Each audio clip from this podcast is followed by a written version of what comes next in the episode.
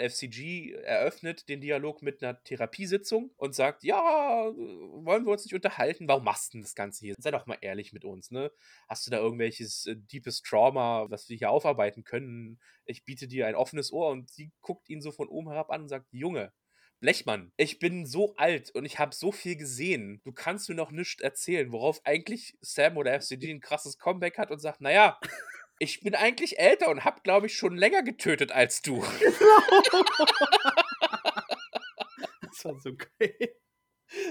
Worauf sie auch nicht so wirklich was zu antworten hatte, ne? Weil, ja, im Endeffekt hat er ja schon recht. Also, ich meine, Aeor ist predated so ein bisschen Delilah, oder? Es war eigentlich Schachmatt. Also, eigentlich wäre der Konflikt und der Kampf da jetzt schon vorbei gewesen. Aber für den Spannungsbogen haben sie sich dann halt entschieden, okay, dann kämpfen wir halt. Aber eigentlich hat FCG mit dem Ding schon alles gekillt.